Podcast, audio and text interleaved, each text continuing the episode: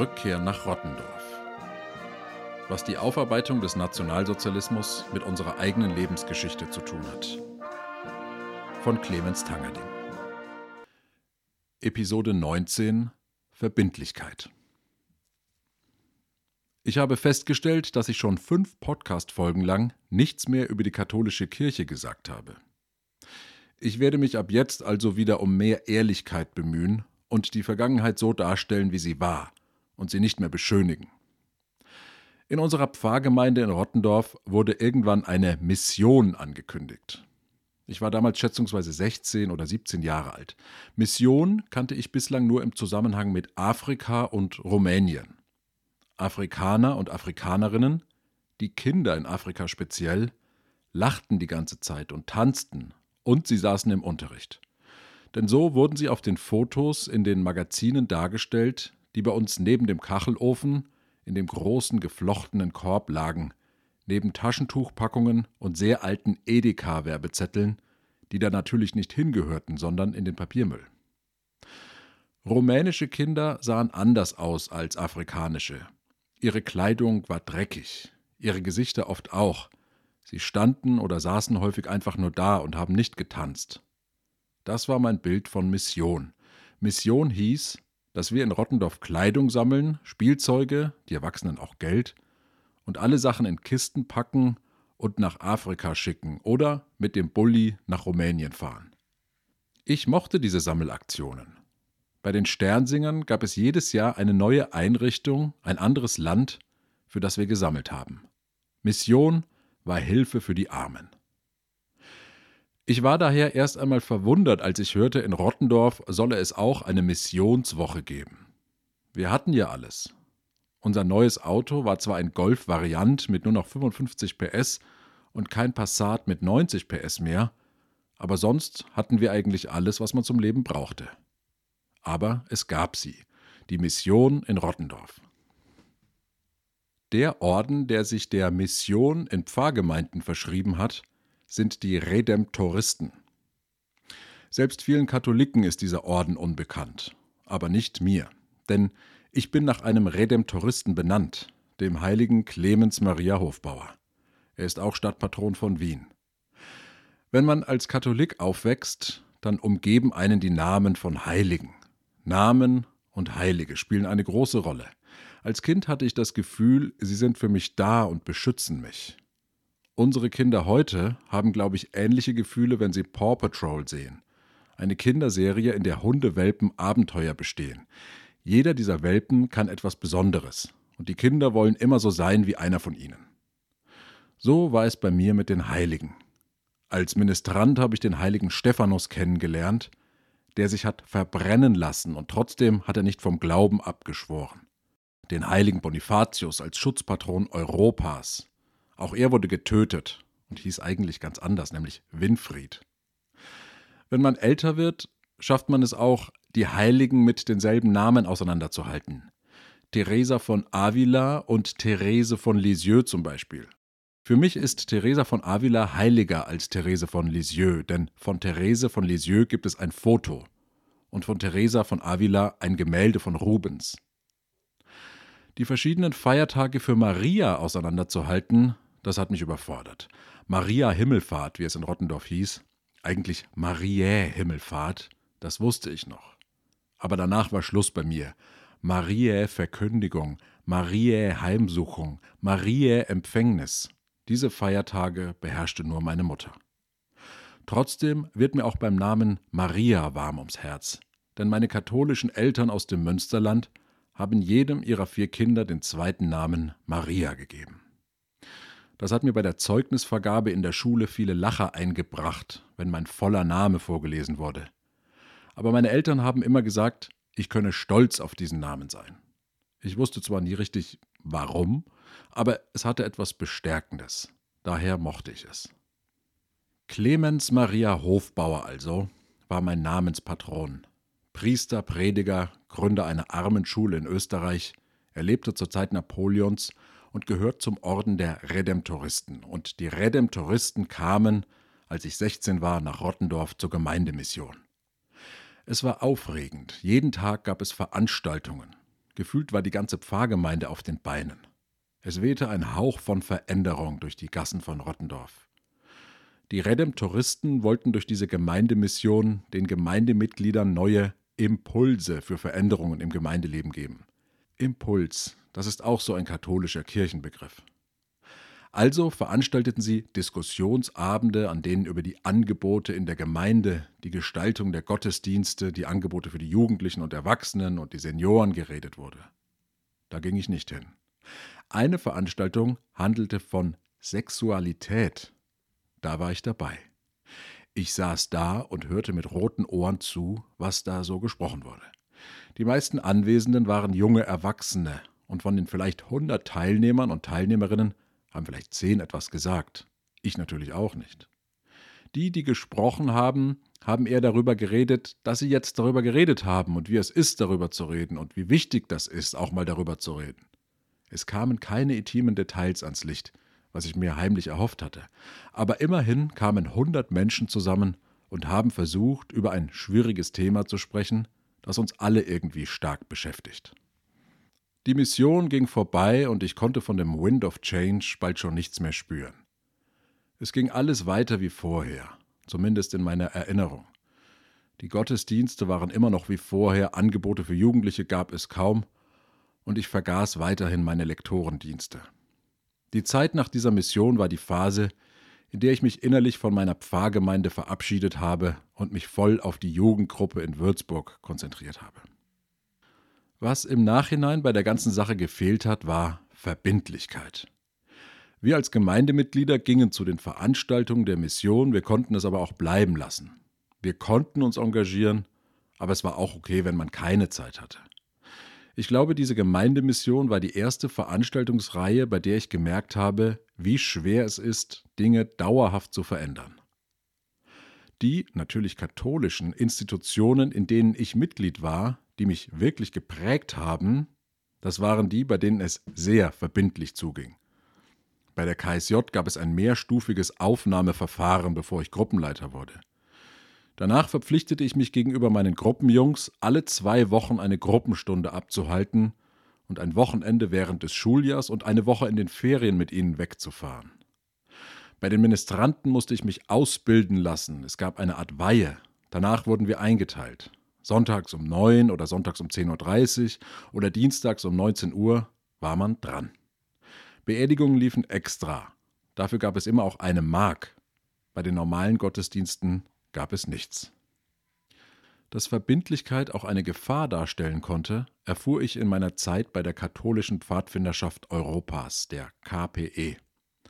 Eines Tages, ich war zehn oder elf, kamen meine Eltern zu mir und sagten, dass in Rottendorf eine Pfadfindergruppe entstehen sollte und ob ich nicht mitmachen wolle. Sie fragten mich und meinen Bruder.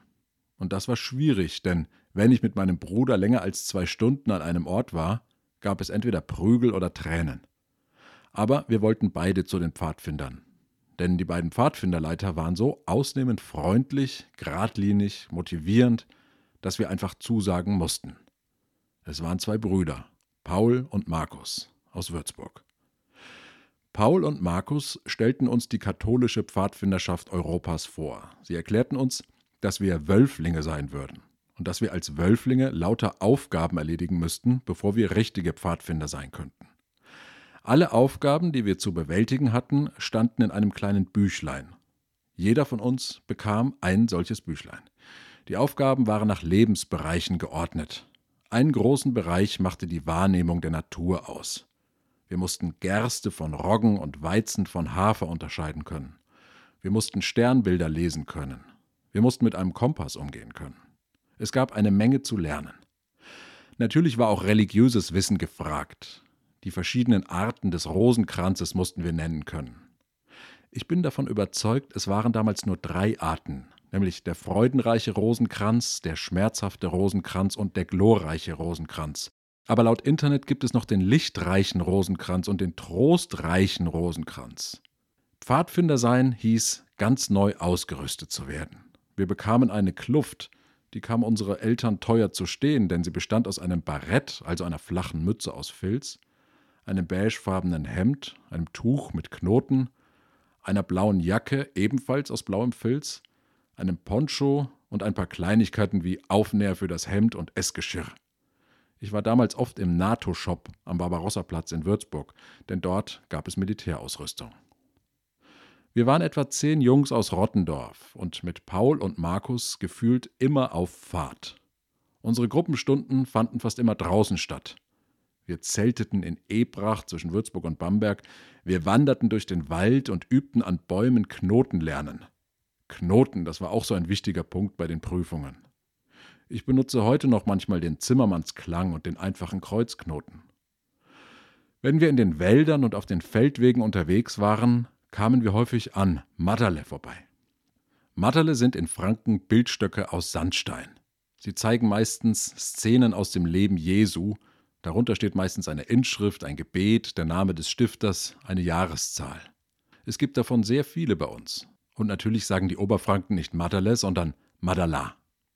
Wenn wir an einem Matterle vorbeikamen, haben wir uns im Karree aufgestellt, unser Barett abgenommen, gerollt und in unsere Schulterklappe gesteckt, damit wir beide Hände falten konnten und haben ein Gebet gesprochen.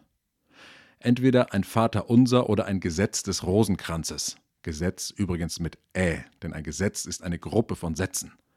Man spricht zehnmal das Gegrüßet seist du Maria. Gegrüßet seist du, Maria, voll der Gnade, der Herr ist mit dir, du bist gebenedeit unter den Frauen und gebenedeit ist die Frucht deines Leibes, Jesus. Heilige Maria, Mutter Gottes, bitte für uns Sünder, jetzt und in der Stunde unseres Todes. Amen. Und am Ende ein Vater unser.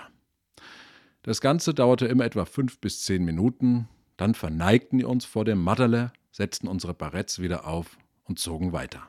Was in den Gruppenstunden auch eine große Rolle spielte, waren Lieder. Paul spielte Gitarre, und beide brachten uns Fahrtenlieder dabei. Manchmal trafen wir uns mit den anderen Rotten aus unserem Stamm, also mit anderen Gruppen aus unserer Region, dann sangen wir gemeinsam. Irgendwann hieß es, dass wir zusammen mit den Vollkachern zu einem Singewettstreit der Pfadfinder nach Hamburg fahren konnten. Nach Hamburg mit dem Bus. Wir übten wochenlang. Und eines Tages brachten meine Eltern meinen Bruder und mich zur Raststätte Riedener Wald an der A7. Dort hielt ein ausrangierter Ziehharmonika-Bus. Ich wusste bis zu diesem Zeitpunkt nicht, dass es Ziehharmonika-Reisebusse gab. Ich kannte nur die zweigeteilten Stadtbusse. Als wir in den Bus einstiegen, war es schon dunkel und es saßen lauter Pfadfinder und Pfadfinderinnen von der KPE in dem Bus. Wir wurden begrüßt von Pater Andreas Hönisch, dem geistlichen Leiter der Pfadfinder. Ein älterer, etwas untersetzter Mann, alte Schule, der viel zu unseren Namen gesagt hat. Anselm, ah, Anselm von Canterbury. Simon, auf diesem Felsen will ich meine Kirche bauen. Er sagte uns, wir sollten uns einen Platz suchen, vorne im Bus. Hinten saßen die Mädchen, daher der Ziehharmonikabus. Wir kamen mitten in der Nacht in Hamburg an. Es war aufregend. Wir waren allein in Hamburg und wir mussten zu unserem Quartier, natürlich einem katholischen Pfarrhaus, erst durch den Ohlsdorfer Friedhof laufen. Am nächsten Tag fuhren wir zum Kongresszentrum. Und bevor wir durch das Rotlichtviertel fuhren, hielt Pater Andreas eine Ansprache und erklärte uns, dass wir jetzt für die Frauen, die da standen, beten müssten und nicht nach draußen schauen sollten. Ich betete für die Frauen, schaute aber trotzdem nach draußen. Dann kam jemand, legte seine Hand auf mein Gesicht und drehte es wieder nach vorne. Dort stand Pater Andreas, vorne beim Fahrer, und betete vor. Wir kamen an und dann begann ein ganz besonderer Abend. Das ganze Kongresszentrum strömte voll mit Pfadfinderinnen und Pfadfindern. Unsere Kluft, die der KPE, saß am ordentlichsten. Bei den Georgspfadfindern steckte teilweise nicht mal das Hemd in der Hose. Manche trugen keine Koppel und wieder andere sogar Jeans. Wir trugen immer dunkelblaue Korthosen, wie es sich gehörte. Auf die Bühne traten nach und nach bestimmt 20 verschiedene Gruppen, meistens begleitet von einer einzigen Gitarre, manchmal auch noch mit einer kleinen Trommel, und dann wurde gesungen. Irgendwann regten sich unsere Gruppenleiter furchtbar auf und riefen etwas von linken Zecken.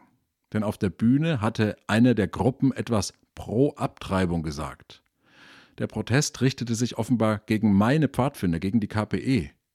Ich wusste damals noch nicht, dass Pater Andreas Hönisch selbst innerhalb des erzkonservativen katholischen Flügels in Deutschland wegen seiner Haltungen umstritten war. Wir belegten den zweiten oder dritten Platz, meine ich, und wir waren beseelt und unglaublich angespannt, und das war alles eine Spur zu groß und zu viel. Als wir wieder nach Hause fuhren und wir am Riedener Wald abgeholt wurden, sprachen wir auf einer Rasenfläche noch schnell ein Abschiedsgebet und stiegen in die Autos unserer Eltern. Ich sollte im kommenden Sommer meine Pfadfinderprüfung ablegen. Dann wäre ich nicht mehr Wölfling gewesen, sondern richtiger Pfadfinder. Ich war mit meinem Aufgabenheft zwar noch im Soll, aber ich würde es schaffen, alle Aufgaben von Markus oder Paul abnehmen zu lassen. Nachdem wir unsere Aufgaben erledigt hatten, zum Beispiel die Kirchenlehrer samt Lebensdaten aufsagen konnten, unterschrieben die beiden in dem Heft und wir konnten uns der nächsten Aufgabe zuwenden. Die Pfadfinderprüfung wollte ich im Sommerlager ablegen. Das Sommerlager war für uns Pfadfinder das größte Ereignis des Jahres. Überhaupt Zeltlager. Ich habe seit meinem 10. bis zu meinem 18. Lebensjahr bestimmt 50 Zeltlager mitgemacht. Pfingstlager in der KSJ, Sommerlager mit den Ministranten von Rottendorf, ganzjährige Lager mit den Pfadfindern. Zelte aufstellen, Donnerbalken ausheben, Feuerholz aus dem Wald ziehen, Nachtwache schieben, das war Teil meiner Jugend. Daher dachte ich, dass ich wusste, was kommen würde, als es hieß, wir fahren drei Wochen lang nach Polen. Aber das Lager in Polen 1992 war härter als alles, was ich bisher erlebt hatte. Wir fuhren mit dem Zug über Dresden nach Opole, früher Oppeln. Dort wurden wir von einem Bus abgeholt. Der Bus brachte uns ins Lager. Wir verbrachten die Wochen zusammen mit einer anderen Pfadfindergruppe aus Nordrhein-Westfalen. Sie waren bereits vor Ort und hatten ihre Zelte aufgestellt. Der Lagerplatz bestand aus einer Anhöhe, einem Abhang und einer Senke. Die Anhöhe war schon belegt, also mussten wir unsere beiden Zelte in der Senke aufstellen.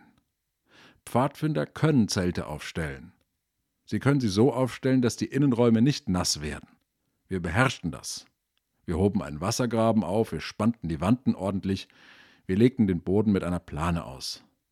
Aber es regnete ununterbrochen, ständig. Das Wasser kam vom Himmel und es lief den Abhang hinunter, mitten auf unsere Zelte zu. Ständig war irgendetwas nass. Einmal kamen wir von einer Übung im Wald zurück und die Enten schwammen vor unserem Zelteingang her. Wir hatten nasse Schuhe, nasse Isomatten und sogar nasse Schlafsäcke.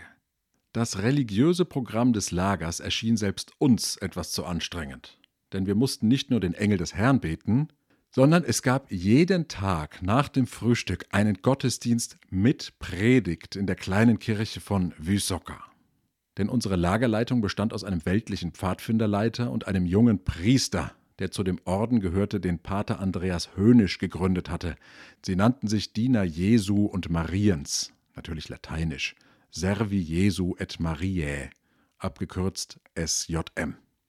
Ich prahle ungern, aber hier ist es wirklich angebracht. Denn die SJM waren der sechste von acht Orden, mit dem ich in meinem Leben schon vor meinem 18. Geburtstag Kontakt hatte. Der erste, das waren die Palutiner.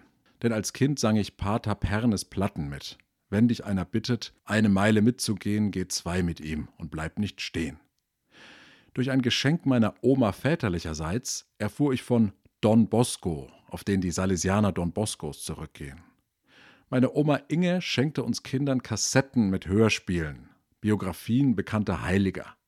Meine Lieblingskassette behandelte die Lebensgeschichte eines kleinen italienischen Jungen, Domenico Savio. Er war Schüler Don Boscos, angeblich sein Lieblingsschüler, aber mit solchen Aussagen muss man ja immer vorsichtig sein. Die Kassette trug als Titel das Lebensmotto des kleinen Domenico: Lieber sterben als sündigen. Salesianer Don Boscos, Orden Nummer 2. Etwas später realisierte ich, dass zwei meiner Tanten immer anders gekleidet waren als meine anderen Tanten und Onkels. Meine Mutter erklärte mir, dass meine Tanten Nonnen bei den Steiler Missionarinnen waren. Nummer 3. Richtig verstand ich das erst, nachdem wir Fotos von Renate aus den Philippinen bekommen haben, wo sie lächelnd neben philippinischen Kindern stand. Meine andere Tante, Monika, bewarb sich für die Missionsstation in den USA und wurde nach Magdeburg versetzt. Als Ministrant in Rottendorf lernte ich die braunen Franziskaner kennen, zu deren Kirche Maria im Sand wir einmal im Jahr bei der Dettelbach-Wallfahrt zogen. Nummer 4. Dann habe ich die Franziskaner Minoriten kennengelernt, in Gestalt unseres Gruppenkaplans Pater Damian von der KSJ St. Valentin in Würzburg. Nummer 5. Dann die Servi Jesu et Mariae, der sechste Orden. Dann die Benediktiner, die Missionsbenediktiner genauer sagt, in meiner Schule in Münster-Schwarzach der siebte Orden meines Lebens. Die Redemptoristen waren Nummer 8. Der Priester der SJM hielt uns in der kleinen Dorfkirche jeden Tag eine Predigt. Die Gottesdienste dauerten eine Stunde lang. Er führte uns an einem Tag auch zu einer Wallfahrtskirche. Es war nicht der bekannte Wallfahrtsort Tschichenstochau, aber natürlich kannten wir die Geschichte der schwarzen Madonna von Tschichenstochau und wir wussten über den Papstbesuch Bescheid. Papst Johannes Paul II. war ja Pole und er spielte in den Predigten und auf unserer ganzen Fahrt eine große Rolle. Die Wallfahrtskirche lag auf einer Anhöhe. Treppen führten zu ihr hoch, und ich sah zum ersten Mal in meinem Leben Menschen, die offenbar nach vielen Tagen der Wanderung auf Knien die Treppenstufen hochstiegen. Sie wirkten, als wären sie in einer anderen Welt, entrückt, voller Hoffnung und voller Schmerz zugleich. Mich haben diese Menschen gleichzeitig fasziniert und verstört. Doch das war längst nicht das Härteste in diesem Lager. Innerhalb eines Lagers, das fast immer mit mehreren Gruppen veranstaltet wird, gibt es mehrere große Spiele und Übungen. Eine kleinere Übung bestand darin, nachts allein im Wald ein Lager zu errichten, aber ohne Zelt. Wir trugen unsere Rucksäcke mit Schlafsack und Isomatten und hatten eine große Holzkiste dabei. In der Kiste war eine Plane, die mussten wir aufspannen, irgendwo zwischen den Bäumen, und uns ein provisorisches Lager bauen. Doch wir mussten aufpassen, denn wir trugen Bändchen am Arm, und die anderen Gruppen mussten uns die Bändchen abreißen, und wir ihnen. Wenn wir unser Bändchen verloren hatten, mussten wir eine weite Strecke zurücklegen, um ein neues Bändchen zu bekommen. Außerdem hatten wir einen Punkt verloren. Wir zogen in strömendem Regen los und versuchten irgendwie die Plane zu spannen, aber wir waren vollkommen überfordert. An das Abreißen von Bändchen, also Überfälle auf die anderen Pfadfindern, war überhaupt nicht zu denken. Wie es für Pfadfinder üblich ist, waren wir allein im Wald, ohne Begleitung. Ich bin sicher, dass Markus und Paul uns beobachtet haben, aber sie waren nicht mit uns dabei. Wir waren zwölf bis vierzehn Jahre alt. Als es nicht aufhören wollte zu regnen, beschlossen wir ins Lager zurückzukehren. Irgendjemand fing auch an zu weinen. Als wir am Lager ankamen, stand der Lagerleiter vor uns und sagte uns, dass wir zurückgehen sollten, in den Wald, denn die anderen würden schließlich auch im Wald ausharren und das Beste daraus machen. Ich wurde sauer und schnippisch und widersprach. Es hatte etwas Lächerliches, was er sagte. Obwohl wir eigentlich alle ein schlechtes Gewissen hatten, als wir zurückkehren. Markus kam dazu und legte sich mit diesem Typen an. Er verteidigte uns und wir kehrten in unsere Zelte zurück. An einem der nächsten Tage stand der große Hike an, von Hiking, Wandern. Wir bekamen eine Marschzahl und mussten drei Tage lang dieser Marschzahl folgen und Aufgaben erledigen. Wir mussten während der gesamten Wanderung Buch führen über die Straßen, die Pflanzen auf den Feldern, die Länge der Felder und Wege abmessen, die Namen der Orte und der Sehenswürdigkeiten aufschreiben. Wir hatten ein bisschen Geld dabei und mussten uns selbst Essen kaufen und sogar Quartiere besorgen. Am ersten Abend liefen wir durch einen kleinen Ort und klingelten bei den Bauern an der Tür. Gleich der erste oder zweite ließ uns herein und zeigte uns einen Platz im Heuschober. Die Bäuerin schmierte uns Brote, wir durften sogar in ihrer Küche essen. Nach zwei Tagen bekam einer von uns Heimweh. Die Gruppe wartete und ich brachte den Kameraden mit Heimweh zurück ins Lager. Natürlich nahmen wir bei jeder Kirche, bei jedem Kreuz unser Barett ab, stellten uns ordentlich auf und beteten. Da wir es eilig hatten, sprachen wir immer nur ein Gegrüßet seist du Maria oder Vater unser, mehr nicht.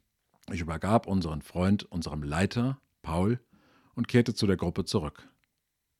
Wir schafften es tatsächlich, nach drei Tagen in der Stadt anzukommen, in die wir sollten und alle Aufgaben zu erledigen.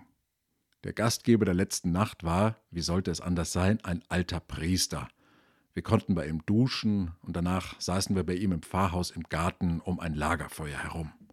Angesichts all der Aufgaben verlor ich meine Pfadfinderprüfung aus dem Blick. Aber warum ich sie nicht ablegte, hatte einen anderen Grund.